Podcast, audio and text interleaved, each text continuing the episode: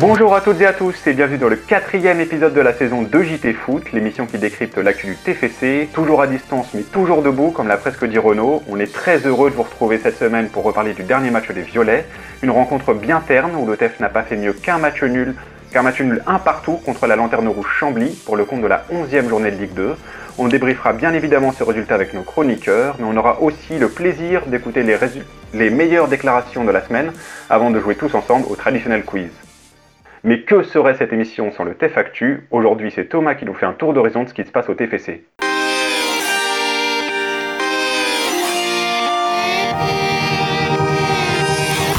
La semaine dernière, on avait annoncé l'arrivée de Fabien Barthez. Qu'est-ce que tu as à nous livrer comme info cette semaine, Thomas?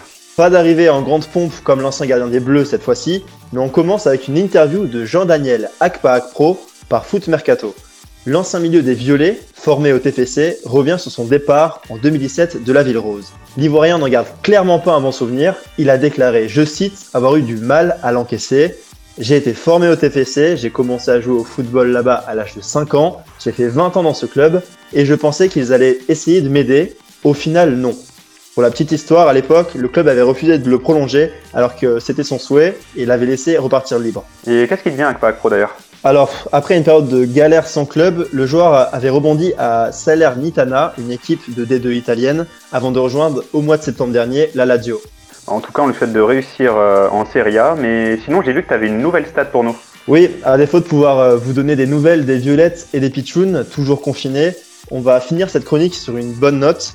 Euh, les 7 joueurs recrutés par le TEF cet été, sans compter Kassongo et Mvoué, qui n'ont toujours pas joué en Ligue 2, ont tous été décisifs au moins une fois depuis le début de la saison, selon lesviolets.com. Et oui, rappelez-vous, même Maxime Dupé y était de sa plus belle passe D pour Amin Adli lors de ce désormais célèbre TFC Valenciennes, qui s'était soldé sur le score de 4-5 pour ceux qui vivent dans une grotte. Les deux joueurs les plus prolifiques étant De Jagereux avec deux passes D et deux buts, et Spearings avec trois buts. Merci Thomas pour cette actu. Allez, maintenant on passe au débrief de la rencontre de samedi. Je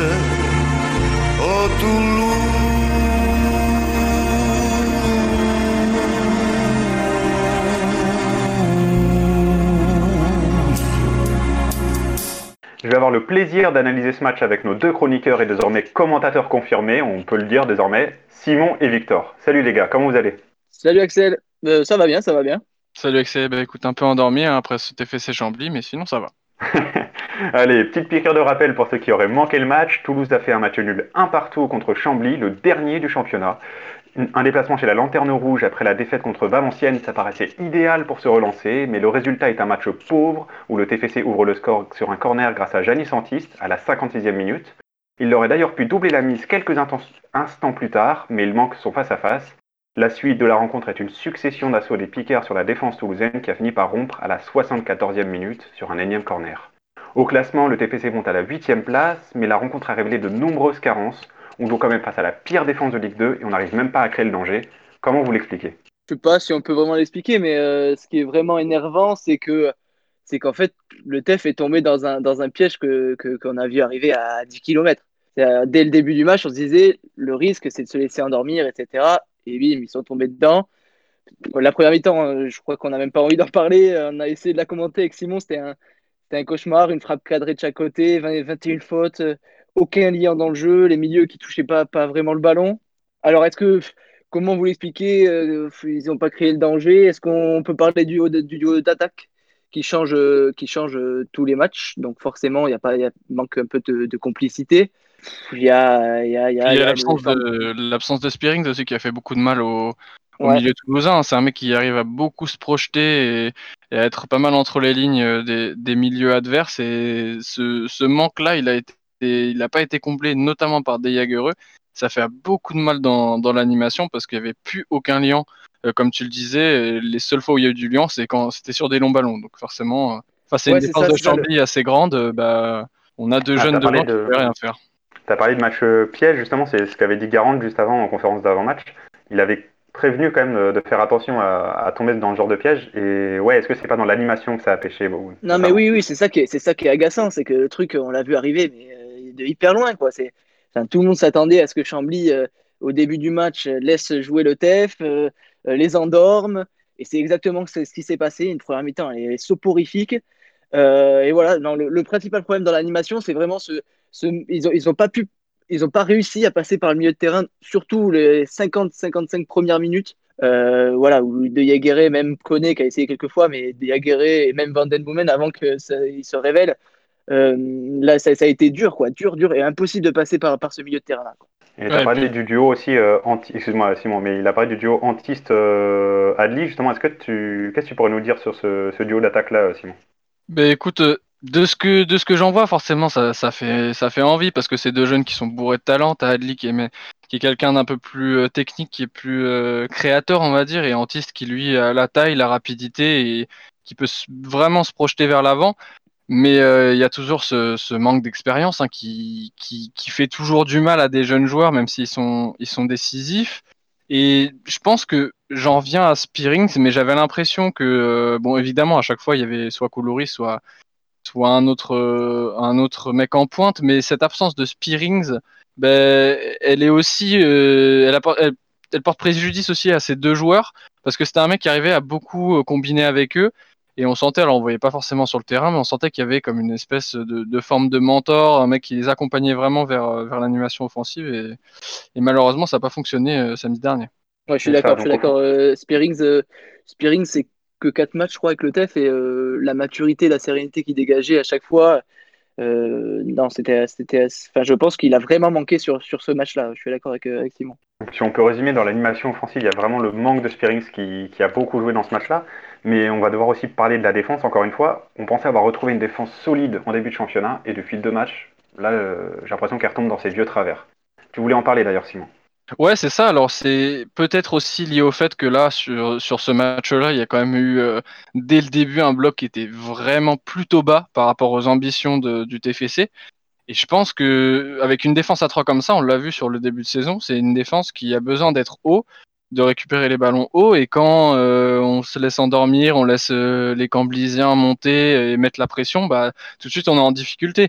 Après, il faut retenir quand même les points positifs, c'est que Anthony Rouault euh, s'impose dans, cette défense. On a un trio qui semble vraiment installé.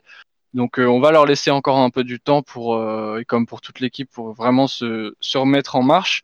Mais c'est vrai qu'elle est un peu moins convaincante que, que ce qu'on a vu sur, sur ce début de saison. Ouais, et puis il y a quand même un aspect du jeu, une carence euh, monumentale sur pour le TEF depuis le début de la saison, c'est les coups de pied arrêtés. Euh, ils ont encore pris un but, euh, enfin le but qu'ils prennent contre Chambly, c'est encore un, coup de pied arrêté. il y a une stat là-dessus. Hein. Ouais, j'ai vu les. C'est ça. Tu l'as vu, je crois que c'est 10 buts encaissés sur coup de pied arrêté sur les 12 encaissés au total. Sur les, sur les 14 au total, je crois, c'est 10 buts encaissés sur coup de pied arrêté. Alors à la fin du match, Maxime Dupé et Patrice Garande euh, étaient, énervés à propos de ça, etc. Enfin bon, j'espère que cette semaine, ils s'y sont bien mis parce que 10 buts sur 14, c'est peut-être un peu, un peu trop, quoi. Et il euh, va vraiment, vraiment, vraiment falloir régler ça. Et pourtant, c'est pas un manque de taille. Hein. C'est qu'il y a un vrai ah problème dans, dans, le travail. Alors je sais pas si c'est parce qu'ils ne travaillent pas assez ou qu'ils ont des joueurs qui sont pas assez à l'aise là-dessus, mais on a, les, on a les joueurs pour, pour mettre la pression sur le coup de pied arrêté et malheureusement, euh, c'est nous qui, subissons. Et pour finir, moi j'aurais aimé qu'on vienne sur le match de Van Bomen. Certes, tu as mis en avant l'absence de Spearings, mais moi j'ai trouvé que le retour de Van Bomen, qui n'est plus aligné sur la feuille de départ depuis quelques matchs, depuis le match contre 3 même, en début octobre, euh, était pas plus mal, surtout sur les coups de pied arrêtés offensifs. Qu'est-ce que vous avez pensé de sa prestation samedi? Ouais, c'est marrant. Euh, première mi-temps, enfin on redémarre la deuxième mi-temps avec Simon, et puis on se dit que que Boomen, il est, il est un peu fantomatique, qu'on ne le voit pas, le voit pas du, match, etc. Et puis à partir de là, bon, il fait une super deuxième mi-temps, il n'y a rien à dire. Hein. Euh, c'est lui, qui, lui qui, dynamise un peu le, jeu. Euh, il, est bon, il est précis, techniquement assez, enfin, très, très, très, très propre. Donc, euh, donc il fait une super deuxième mi-temps. Peut-être que peut-être que Patrice Garande va pouvoir compter un peu plus sur lui, même si au final, je crois que c'est contre Nancy, il va être suspendu. Donc euh, non, non, mais c'est vrai qu'il a été, il a fait une très très bonne deuxième mi-temps. Après, la, deuxième, la première mi-temps, c'est à l'image de toute l'équipe, hein, ça, a été, ça a été compliqué quand même. Et puis l'avantage qu'il a, Van Den Bomen, dans cette euh, formation-là, c'est qu'il a quand même beaucoup de joueurs autour de lui qui vont courir pour lui. Que c'est un mec qui est quand même assez lent, on l'a vu sur, sur sa dernière sortie, et on sent qu'il manque un peu de vivacité. C'est par rapport à Manu Kone qui est à côté de lui, ça fait un peu un contraste. Mais alors, il a une vision de jeu qui est vraiment super intéressante et puis il est précis, il sait quand est-ce qu'il faut faire la bonne passe. Et sur les coups de pied arrêtés, comme tu disais, euh, Axel, il est vraiment très très propre. C'est un mec, euh, on sait si vraiment on peut l'installer dans, dans, le 11 de départ et qu'il y a ces coups de pied arrêtés, ces fameux coups de pied arrêtés dont on parlait qui peuvent être travaillés, ça peut être une vraie arme. Ouais, moi je pensais pas qu'il avait ce niveau-là technique. Euh, ce qu'on a vu en deuxième mi-temps, j'avoue que j'étais pas, j'étais pas prêt à ça. Mais c'est plutôt prometteur. Mais d'ailleurs, euh, tu, tu, reparlais en plus de, de Manu Koné. Moi, je trouve qu'il y a un contraste dans ce match. C'est que Manu Koné, le pauvre, faut, faut peut-être qu'il parfois se remette en question sur certains points. Hein. Il découpe encore quelqu'un, il prend un carton jaune, mais c'est récurrent en ce moment. Je le trouve souvent dépassé. Je, pareil, c'est un excellent joueur, mais il va falloir qu'il rehausse son niveau quand même. Ouais, il est, bon, c'est un joueur, c'est un joueur euh, box-to-box. Euh, quelquefois, il a des petits éclairs comme ça. Il est capable de transpercer une ligne et faire, un bien fou euh, et animer, animer l'attaque. Mais c'est vrai que sur ce match-là, euh, ce week-end, ça, a été, ça a été un peu compliqué, et notamment défensivement, où il a raison, il a fait énormément de fautes, énormément de fautes et beaucoup trop. Mais le problème avec Manu Koné, c'est que tu peux pas. Tu... C'est un joueur, tu es obligé de prendre les mauvais côtés euh, comme les bons côtés. C'est-à-dire que les mauvais côtés, il va faire beaucoup de fautes, il va, être plus... il va avoir beaucoup de déchets défensifs. Mais alors offensivement, quand il est dans un bon jour, et ça arrive quand même plutôt souvent sur ce début de saison, hein, je pense qu'on peut le souligner, c'est quelqu'un qui va apporter des décalages, mais d'une rapidité euh, assez impressionnante. Et de toute façon, il, va falloir qu'il joue et qu'il joue et qu'il joue pour, euh, se discipliner. Donc, euh, c'est sûr que c'est assez frustrant. Et notamment, moi, j'ai été frustré de le voir sortir assez rapidement parce que je trouvais que sur quelques accélérations, il pouvait faire vraiment la différence. Ça aurait pu servir en fin de match. Mais il va falloir qu'il apprenne et ça passe par des matchs. Allez, euh, on arrête le débat sur ce bon résumé de, Simon. Et pour vraiment clore ce débrief, on va désigner les tops et les flops du côté des violets. Vous allez peut-être euh, être surpris par, euh, par ma saucisse. On commence avec toi, Simon. Qui a brillé selon toi contre Chambly? Alors moi, je suis obligé de récompenser le buteur hein, quand même, même s'il a, il a une ou deux occasions qui, qui peut mettre au fond, mais Antiste, il a été très actif. Les seuls ballons qu'il a eu, il a montré qu'il pouvait faire des différences il a été jusqu'au bout euh, de, ses efforts euh, jusqu'à la fin de la, seconde période. Donc euh, pour moi, mon top, c'est Antiste. Ouais, bah, Et moi, pour la...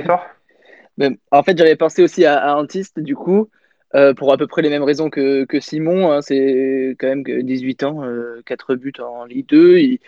Franchement, à chaque fois, il est, plutôt bon. Donc voilà. Mais après, si je peux, on, aurait aussi pu parler de, de Van Moment sur cette très très bonne, très très bonne deuxième mi-temps qu'il fait. Et, et clairement, s'il n'est pas là, s'il n'est pas là ce week-end, euh, Toulouse peut perdre le match. Ah, moi, je me suis demandé aussi, euh, au vu de la deuxième période, est-ce qu'un des hommes du match est pas Dupé encore une fois hein? Oui, oui, bien sûr, on aurait pu, on aurait pu. Hein. On aurait pu faire une super parade à la dernière, euh, dans les derniers instants là. c'est quelqu'un qui est, qui est, qui à chaque fois, on a trouvé vraiment un, joueur qui peut, sur lequel on peut se baser défensivement. Donc, c'est très appréciable d'avoir un, d'avoir un gardien qui est décisif au TFC. Et justement, au contraire, pour vous, qui n'était pas au niveau de ce match? Euh, moi, j'ai été très déçu. C'est la première fois par, euh, par Brecht de Jager au milieu de terrain que j'ai trouvé euh, absent, que il a fait des fautes aussi, puis même techniquement, a raté beaucoup, beaucoup, beaucoup de, passes et, même au duel. donc, pour moi, c'est De Jager qui, est passé à côté. Après, pour l'instant, je ne lui en veux pas, hein, parce qu'il il a franchement fait des très bons débuts avec, avec Toulouse. Mais sur ce match-là, pour moi, vraiment, point enfin, voilà, un des maillons faibles de l'équipe. Bon allez, moi je, vais changer un petit peu, je vais prendre Amin Adli. C'est vrai que il, a, nous a quand même impressionné sur, euh, sur ce début de saison. Il a été très bon et on, sent que c'est un joueur sur lequel le, TFC peut se baser à long terme. Mais sur ce match-là, on a eu du mal à le trouver. Il a essayé de beaucoup redescendre euh, sans vraiment toucher de ballon. Quand il y a eu des ballons longs, alors c'est pas son point fort, mais il, a été un peu perdu et euh, il n'a pas su faire la différence sur les 1 contre 1 qu'il avait. Donc pour moi, c'est Amin Adli, le flop euh, de ce match. C'est vrai que le pauvre, il a été assez fantomatique sur ce match. Ben, merci à vous deux en tout cas et au plaisir de vous retrouver. Peut-être aux commentaires du prochain match du TEF. J'invite d'ailleurs tous nos éditeurs à se brancher sur le live Facebook de l'UJT Foot samedi prochain pour suivre la rencontre. Le TEF reçoit Niort qui pourrait dépasser au classement en cas de victoire et les Chamois avaient bien débuté leur saison mais ils ont du mal à confirmer. Tâche Toulousain maintenant d'en profiter. Allez, maintenant on passe au top des déclarations de la planète foot de cette semaine avec Raphaël. Brésil ou pas, on bat les couilles. Hein. Ronaldinho, machin chouette, euh, rien à foutre. Bonsoir, bonsoir à tous. Alors pour commencer, stop d'éclat, on part en Espagne, en Catalogne plus précisément. Euh, Antoine Griezmann, le joueur du FC Barcelone, s'est livré dans une interview pour la chaîne de télévision Movistar. Le Français justifiait cette interview car il, il y a trop de rumeurs à son propos. Il évoque aussi sa relation avec Messi. No, yo hablé con Leo uh, después de cuando llegué y, y él me dijo que cuando yo rechacé la primera vez de ir, pues que le, que le, le, le jodió, le dolió, porque él había hecho comentarios públicos y, y a ver, me hubiera pasado a mí igual, ¿no? De, y que al final dije que no. Antoine Griezmann explique que Lionel Messi était déçu lorsque l'attaquant, l'ancien attaquant de l'Atlético avait refusé l'offre du Barça en 2018, mais d'après Messi, est, est, et je cite, à mort avec moi. Tout serait donc rentré dans l'ordre dans le vestiaire du Barça. On continue notre Ouais. tour des déclats en passant par l'Angleterre. Dimanche, Arsenal affrontait le promu Leeds, entraîné par Marcelo Bielsa. Un, match, un bien triste match car cette rencontre s'est soldée par un score nul et vierge. Mais pendant ce match, un joueur s'est illustré, mais pas de la bonne manière. C'est Nicolas Pepe, l'ancien Lillois, qui a été expulsé après avoir mis un coup de tête à un adversaire. Son entraîneur Michael Arteta a réagi dans la foulée. very clear it's unacceptable. Have you spoken to him after the game? It's unacceptable. Voilà, le message est clair, c'est inacceptable, pas sûr que Pepe retrouve une place de titulaire prochainement. On poursuit avec l'entraîneur de Manchester City, Pep Guardiola, qui s'est exprimé il y a quelques heures avant la rencontre de Ligue des Champions face à l'Olympiakos. On lui demande si les équipes de Première Ligue sont désavantagées par rapport aux autres. every season is disadvantage with the rest of the leagues. This league, not for that a special year or years. Last season and this season for the COVID nineteen, but that we have to adapt. But even when the situation is normal, oh, we're in disadvantage for uh, no internet, no winter break, and a lot of games, a lot of competition, the intensity, the weather conditions, the pitches, for many many things. Pour Pep, selon lui, c'est le cas, et pas forcément cette année particulièrement. Il met en cause notamment l'absence de trêve trêve hivernale. On termine avec Christophe Pellissier, l'entraîneur de Lorient qui s'est incliné face à Lille dimanche sur le score de 4 à 0, ne tarit pas d'éloges à propos de son adversaire du soir. On est tombé euh, face à une équipe de Lille qu'on savait au départ qui était bien supérieure à nous. Euh, J'avais dit que c'était pour moi du, la seule équipe de, capable de contrarier le PSG. Alors, est-ce que vous êtes de cet avis? Lille peut-il rivaliser avec le PSG cette saison? Bah, écoute, euh, ouais, je crois que moi, enfin moi, ce qui m'impressionne chez euh, à Lille, c'est qu'ils ont tous les postes de doublé en fait. Donc je me dis que c'est pas, c'est pas impossible. C'est pas impossible. Moi, j'ai peur que sur la longueur, ça soit un peu compliqué. Je veux dire, euh, est-ce que, est-ce que ce début de saison nous monte pas un petit peu à la tête parce que euh, on a de très bons résultats, notamment euh, en Europe? Je pense qu'il va falloir voir si en 2021 ça, ça continue, mais c'est vrai que l'effectif est très séduisant. On rappelle que Lille recevra Milan jeudi en Ligue Europa sans Zlatan Ibrahimovic qui est blessé. Merci Raphaël. Alors l'émission touche bientôt à sa fin, mais avant de se quitter, on va jouer tous ensemble et tenter de répondre au quiz préparé par Jean-Siam.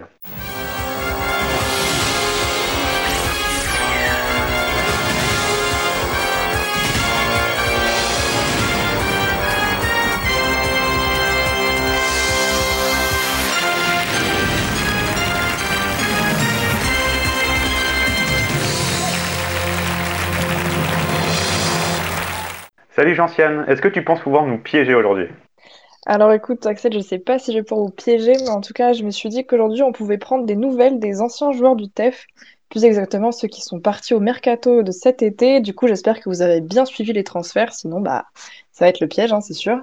Alors, je vais vous demander de trouver les noms des joueurs, et si vous êtes vraiment chaud, vous pouvez aussi me donner leur nouveau club, et évidemment, vous répondez, euh, enfin, dès que vous avez la réponse, vous pouvez me couper. Vous commencez à avoir l'habitude. Alors, on commence avec une facile. C'est un attaquant qui a été prêté jusqu'à la fin de la saison à un club de Ligue 1.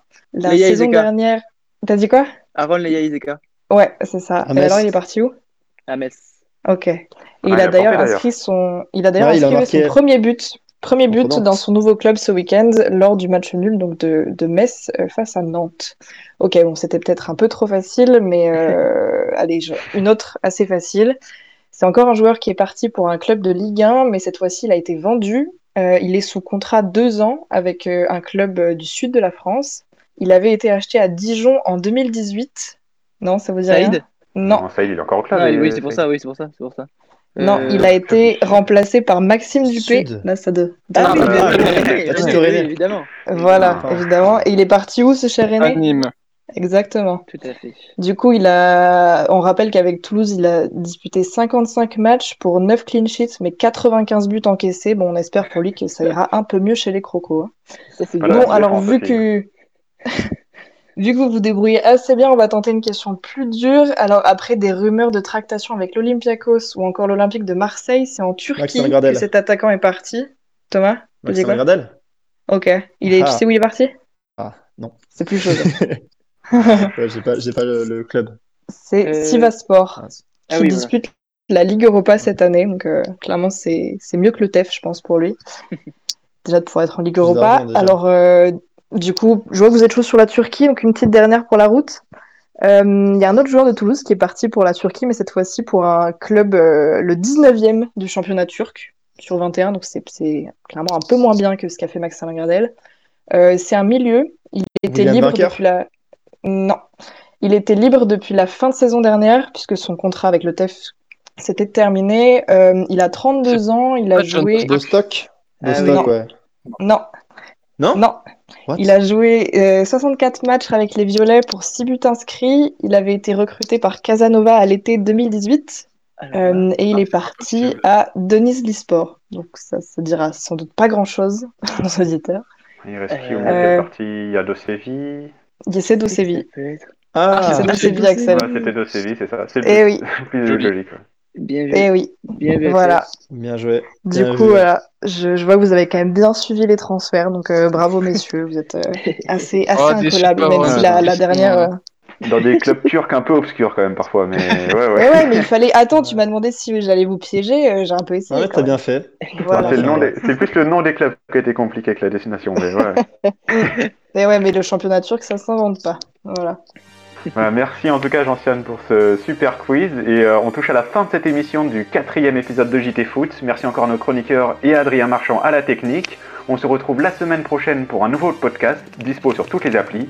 En attendant, prenez soin de vous. Ciao